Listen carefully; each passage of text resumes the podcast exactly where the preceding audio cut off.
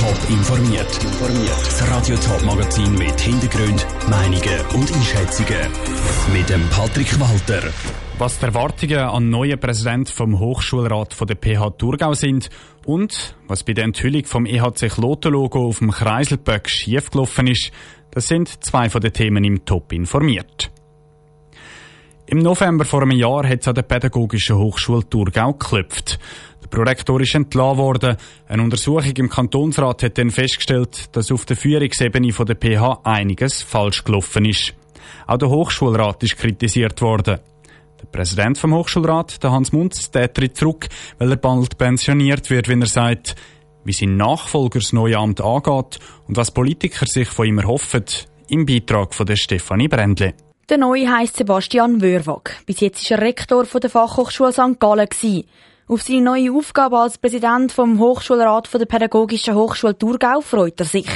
Anstatt auf Krisenjahr zurückschauen, ist seine Devise, dass wir insofern vielleicht aus dem auch lernen, was vielleicht gemeinsame Ausrichtung und gemeinsame Kommunikation auch anbelangt, aber dass wir uns eigentlich auf unsere zukünftige Arbeit richten und eigentlich nicht den Blick in die Vergangenheit werfen. Dass es dann eben auch nicht zu neuen Krisen kommt, wird Sebastian Wörwag eng mit den Rektoren zusammenarbeiten. Er ist positiv gestimmt und das sind vorerst auch Thurgauer Kantonsräte, wie der Hermann Ley von der SVP. Er macht das an zwei Punkten fest. Dass der Mann in der Bildungslandschaft aufgewachsen ist, das ist eine gewisse Professionalisierung er kennt den Laden, würde ich mal sagen. Und das Zweite ist, was ich positiv finde, dass er immerhin das Romanson Matur gemacht hat und Bürger von der Stadt Romanson ist. Ich finde dann auch wichtig, dass Leute, die so Positionen im Kanton haben, den auch ein bisschen kennen. Das findet auch der Peter Transfeld, Kantonsrat der Grünen. Trotzdem glaubt er aber, dass der Neue im Kanton Thurgau weniger vernetzt und damit auch unabhängiger ist. Dazu hofft der Peter Transfeld noch, dass er den Mut hat, allfällige Schwierigkeiten mutiger und entschlossener zu begegnen, aber auch ehrlicher und kommunikativer zu begegnen, wie er das da sein Vorgänger gemacht hat. Am 1. Juni fängt Sebastian Wörwag dann in seinem neuen Amt an. Bis dann ist noch sein Vorgänger der Hans Munz, Präsident vom Hochschulrat der Pädagogischen Hochschule Thurgau. Der Beitrag von der Stefanie Brändli. Neben dem Amt als Präsident vom Hochschulrat von der Pädagogischen Hochschule Thurgau wird Sebastian Würwag im September auch noch Rektor von der Berner Fachhochschule. Laut dem Kanton Thurgau gehen die zwei Ämter aber gut unter einen Hut. Es ist eigentlich eine recht absurde Geschichte, die um den Kreisel Böck zu kloten. Seit sechs Jahren ist auf einem Kreisel zu Kloten Böck mit dem Logo vom Eishockeyverein EHC Kloten gestanden.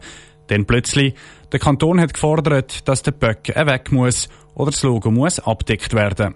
Das, weil laut Gesetz eigentlich keine Reklame auf Kreisel vom Kanton darf sein. Daraufhin ist das Logo dann mit Klebfolie abdeckt worden. Heute Morgen dann die frohe Botschaft für alle Fans vom EHC. Der Kanton hat seine Meinung geändert, der Böck darf bleiben. Der Vinicio Melchioretto war dabei, wo die schwarze Folie weggekommen ist. Eigentlich ist alles schon parat gewesen. Auf die halbe zwei hätte die Folie auf dem EHC Klotenzeichen sollen wegkommen. Das Wetter hat dann aber etwas dagegen gehabt. Es ist nämlich so kalt gewesen, dass die Folie über dem EHC Klotenzeichen nicht hat gelöst werden. Darum hat eine Ersatzzeremonie im Stadthaus anheben. Der Thomas Peter, der Verwaltungsdirektor von der Stadt Kloten, hat trotzdem Freude gehabt. Wir sind froh, dass das Tiefbauamt eine neue Beurteilung gemacht hat von der Situation, dass sie eigentlich jetzt gesehen haben, dass der Böck vielleicht gleich ein Wahrzeichen geworden ist in der Stadt Kloten und nicht primär einen äh, kommerziellen Zweck erfüllt. Und dass man jetzt das so machen kann, das äh, freut uns natürlich sehr. Und plötzlich hat sich dann beim Kreiselzug ganz in der Nähe vom Stadthaus doch noch etwas da. Trotz dem kalten Wetter haben die Arbeiter einen zweiten Versuch gestartet, um das Logo zu enthüllen. Sofort sind alle vom Stadthaus die 50 Meter die Straße abgelaufen. Mit einem Generator und einem Industrieföhn haben zwei Arbeiter die Folie aufgewärmt. So haben sie mit Händchen und einem Schaber die Folie Stück für Stück können vom Böck lösen. Für den Mike Schächli ist es ein grosser Moment. Schließlich hat der EHC Kloten da damit der Böck auf dem Kreisel für viele Leute eine grosse Bedeutung. Das sind 87 Jahre traditionelles Gut, wo ganz viele Leute mehr gewichtet, ob sie eigene Kinder haben, die spielen oder selber Fans sind von dieser Institution. Aber sie haben vielleicht mehr Gewicht in das investiert, wie in Glauben oder etwas anderes. Und das haben wir immer gesagt, wenn wir aufpassen, dass wir das nicht mit Füßen treten. Es ist drei Viertelstunde gegangen, bis das Logo auf dem Kreisel tatsächlich wieder komplett sichtbar war. Da damit ist aber erst die erste Hälfte der Arbeit gemacht. Die andere Seite vom Kreisel wollen die Arbeiter vom Tiefbau dann in den nächsten Tagen frei machen. Ein Beitrag von Vinicio Melchioretto. Die Erlaubnis vom Kanton für den Böckkreisel gilt übrigens doch nicht ganz unbefristet. Sie gilt nur, bis der Kreisel das nächste Mal saniert wird. Das dürfte aber noch ein Weile gehen. Der Rosengarten. Eine Strasse in der Stadt Zürich, die den ganzen Kanton und auch weit darüber aus beschäftigt. 56.000 Autos fahren jeden Tag auf der Strasse durch Wipkingen. Jetzt soll der Verkehr in Untergrund verleiht werden mit dem Rosengartentunnel. Gleichzeitig sollen zwei neue Tramlinien entstehen. Über das Projekt entscheidet das Stimmvolk vom Kanton Zürich am 9. Februar. Die Argumente der Gegner und der Befürworter im Beitrag von Vinicio Melchioretto und dem Sandro Peter. Über 1 Milliarde Franken kostet das Projekt Rosengarten-Tunnel und Rosengarten-Tram Zwipkingen. Die Stadt und der Kanton Zürich wollen mit dem Projekt den Verkehr und gleichzeitig auch die Lebensqualität im Quartier verbessern. Das funktioniere so aber nicht, ist der Co-Präsident der SP Kanton Zürich, Andreas Tauer, überzeugt. Im Gegenteil. Was sicher muss bewusst sein, ist, dass es nicht eine wirkliche Verkehrsentlastung gibt. Es wird jetzt ein bisschen suggeriert, dass der Rosengartentunnel den Verkehr flüssender macht, das Quartier beruhigt und das wird garantiert nicht so sein. Straßenprojekte ziehen schlussendlich immer mehr Autoverkehr an. Darum kämpfen auch die Grünen, die GLP, CVP und die AL gegen das Projekt. Für die Gegner ist auch klar, dass das Projekt mit gut einer Milliarde Franken viel zu teuer ist ganz anders sehen das die Befürworter von SVP und FDP. Die Stadt und der Kanton sind als Wirtschafts- und als Lebensraum auf die wichtigen Verkehrsachsen angewiesen. Darum sind auch die Kosten gerechtfertigt.